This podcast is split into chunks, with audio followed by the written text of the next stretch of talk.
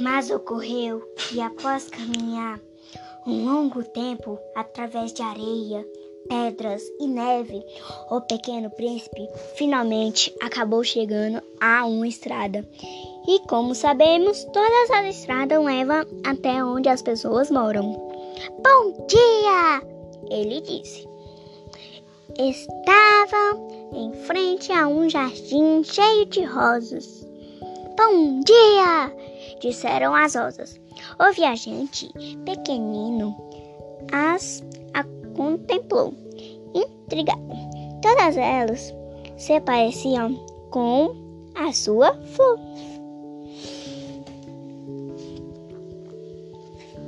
Quem são eles?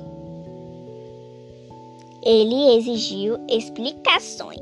No, nós somos as rosas, disseram elas. É, ele foi inundado de tristeza. Afinal, a sua flor havia lhe dito que era a única da sua espécie em todo o universo. Mas lá estava cinco mil delas, igualzinhas, num único jardim.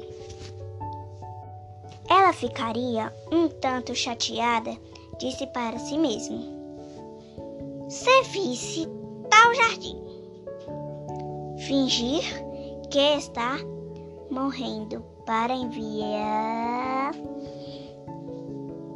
o ridículo e eu seria obrigado a fingir cuidar dela. Para que se tornasse a vida.